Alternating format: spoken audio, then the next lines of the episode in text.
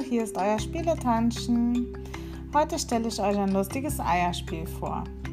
Ihr nehmt euch Salz oder Sand und macht euch auf einen großen Teller oder ein Tablett einen großen Hügel. Nun legt ihr auf die Spitze des Hügels ein hart gekochtes Ei und jeder Mitspieler nimmt sich einen Löffel. Jetzt nimmt jeder Mitspielerei um einen Löffel Salz oder Sand, was ihr habt, weg. Dabei müsst ihr darauf achten, dass das Ei auf der Spitze liegen bleibt. Rollt es runter, ist man raus.